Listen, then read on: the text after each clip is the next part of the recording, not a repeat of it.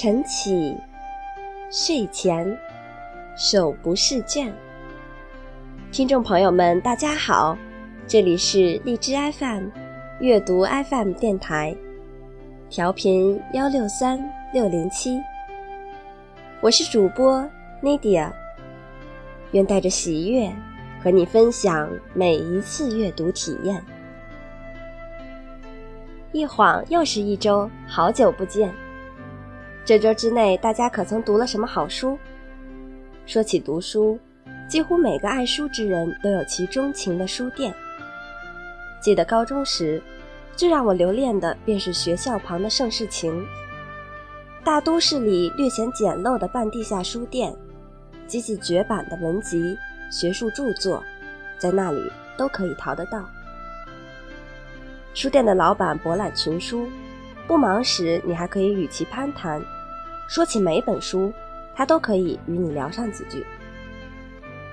不似现代化的大书城，每本书都被塑料薄膜小心的包裹。那里的书多半较为陈旧，有的甚至封皮早已脱落，满是人阅览过的痕迹。其实很多时候，我更喜欢阅读这样的旧书。你和之前的读者为同一本书驻足。想必你们定然志趣相投，于是他曾留下的圈圈点点，便像是充满着情感与智慧的音符，跳动间与你的心灵碰撞。今天我们要探讨的话题就是有关书店，我们一起去香港，探访那里的独立书店。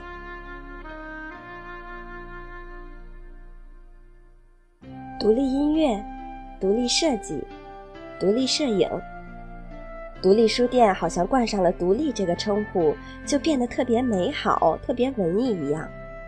事实上呢，在香港，独立往往承担着更多不与人说的辛酸与艰苦，因为它意味着没有后台，没有支撑，没有大量受众，却要顶着巨大的经济压力。和被主流淘汰的命运。香港被称为文化沙漠，这不是假的。在香港，喜爱阅读的人与日俱减，不是因为电子书的出现，也不是因为其他客观原因，只是因为，对香港人不爱阅读。这些年来，老的餐厅食肆一家一家的结业了，独立书店。也一家一家的消失了。在读孙记的故事之前，我们先听听这个故事。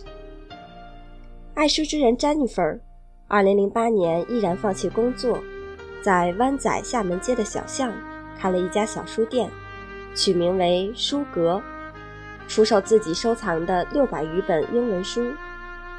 每一本店内的二手书都是他精心挑选。更亲自为每一本书做清洁消毒工作。他说：“觉得内心最满足的时刻是客人对他说：‘你的书是有挑选过的呢，不似其他书店，什么都收。’”在湾仔开了三年，终于因为高额的租金而不得不搬迁，后来便来到了中环的伊利近街。不料三年后又要告别。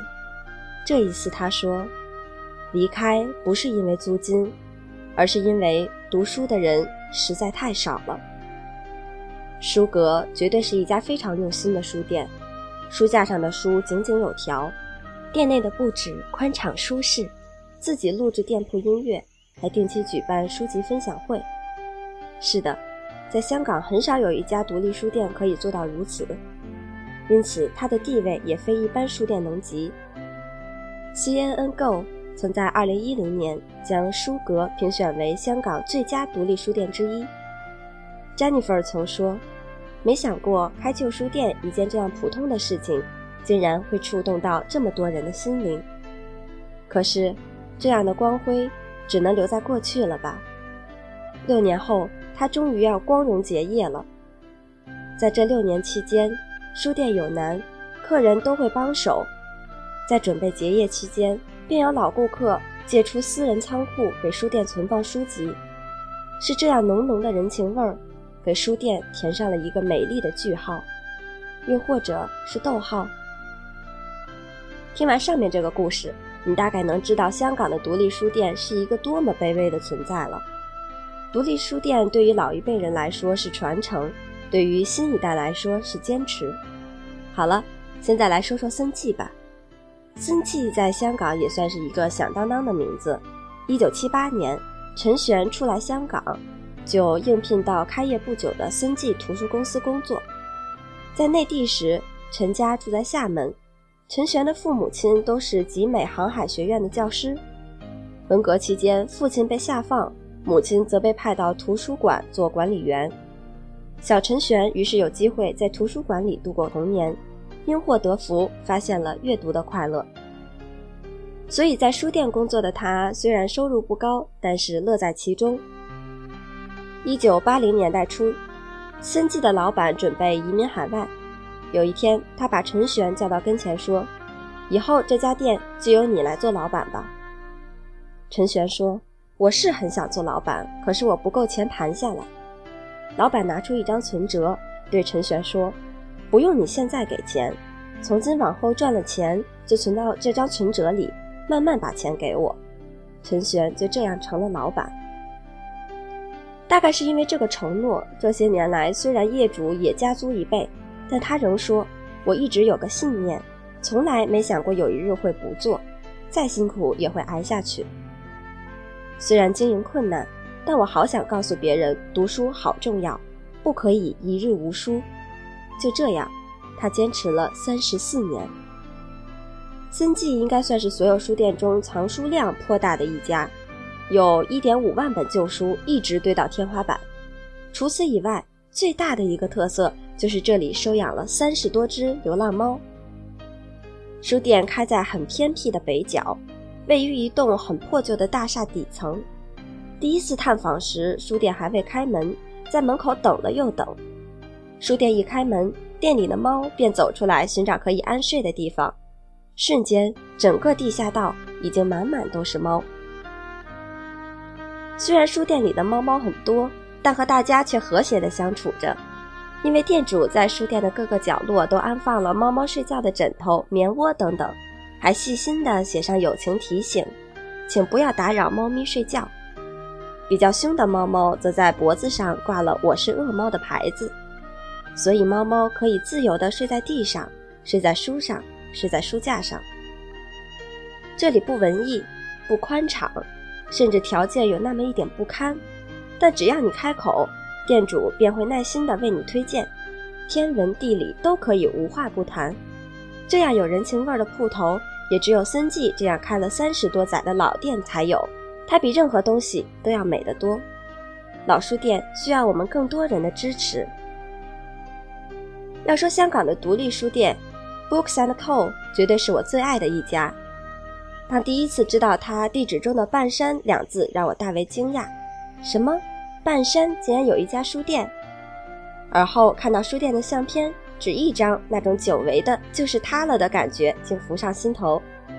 这时心中的疑惑更大了：什么？半山竟然有这样一家文艺氛围浓郁的书店？我喜欢书店，有喜欢二手书店，喜欢泛黄书页散发出来的陈旧气味，喜欢木地板、木窗台的老式布置。喜欢扉页上前任书主留下的浅浅字迹，也喜欢磨砂旧书封面时的沧桑手感。想到要在这样一个美好午后去一家旧书店打发一下午的时光，便忍不住的会心一笑。走着走着，就没有发现自己已经到达了书店门口，一回头才看到，很奇妙的，他并没有把自己藏在巷弄之中，你却随时会错过他。这就是那种大隐隐于市的感觉吧。红砖外墙，旧式格子窗，门框上墨绿油漆，高挂起来的黑色铁皮小招牌写着 “Books and Co.”，一切都很简洁。这里是传统半山区，附近都是住宅和学校，没有游客，路过的都是附近居民和学生。书店就好像是融进了这环境里一般，让你觉得那么舒服。而站在他的面前，我已经在心里说了很多次的“太棒了”。推开门走进书店，舒服的民谣已经传到耳边，店员微笑着招呼我进来，书的气味已然飘荡在空气中，很多很多的书整齐地堆放在走廊间，几个咖啡座椅，心目中理想的独立书店，不就是这般模样吗？这是一家书店。所以窗台上自然堆满了书，阳光正好，路人在门口的公交站等车，而一窗之隔的我竟走进了另一个美好的世界。虽然坐落于半山，但这里的书一点都不贵，英文书比中文书多一些，而且看得出也是经过挑选的。书架上的书整整齐齐地摆着，没有故作姿态，只有店主用心的分类。它没有好像其他书店一样标上历史、政治、文学，但你仔细看会看得到店主的用意。喜欢这里宽阔的楼底、柔和淡黄的光线以及高挑的黑桃木书架，书本或置于柜子里，或于窗台上，或就地堆成山，还以为是走进了别人的书房。希望进来的人感觉像被书包围了一样。店主 James 曾经说过，他还说。其实每本书好看与否，畅销与否，新与旧，作者也花了很多精神去写。每本书都有生命，当他们走到一起时，会有种氛围，是个很有智慧的环境。在这里，你绝对可以感受得到。你会很甘愿坐在这里，它就是有这样一种魔力，让你在仓促的步伐间慢下来，再慢下来，看看手中的文字。看看高高的书架，看看宽敞的开放式厨房，看看路上的行人，那一刻会好像忘记了自己在快节奏的香港，那一刻只觉得是坐在朋友靠窗的书桌前而已。三点时，一位客人走进来，店员微笑的问：“要吃些什么吗？”客人说：“要意大利面。”过了一会儿，店员端着做好的意大利面说：“给你加了一些分量。”肚子饿了吧？听到这段对话，我也跟着笑了。在这里，除了书，售卖的只有自家制作的简易食物，所以没有商业化。它只是一个街坊式的后书房。James 说过，希望这里是舒适、平易近人的，有食物、轻音乐，并非学术性。阅读需要时间消化，你要挑选。要仔细看，不自觉便享受一个下午。它就是这样一个地方，你不觉得这才是生活在一个城市该有的风景吗？香港的独立书店虽然有其独立的态度，每一个都具有其独到之处，但却都逃不过文化荒漠对其的现实拷打。听完本期节目，大家是不是也有冲动？想去香港的书店走一走、看一看呢，去邂逅那里的好书、好猫，还有如店主一般清贫的小知识分子。在这里，Nadia 希望大家路过这些书店时，也能驻足进去看一看。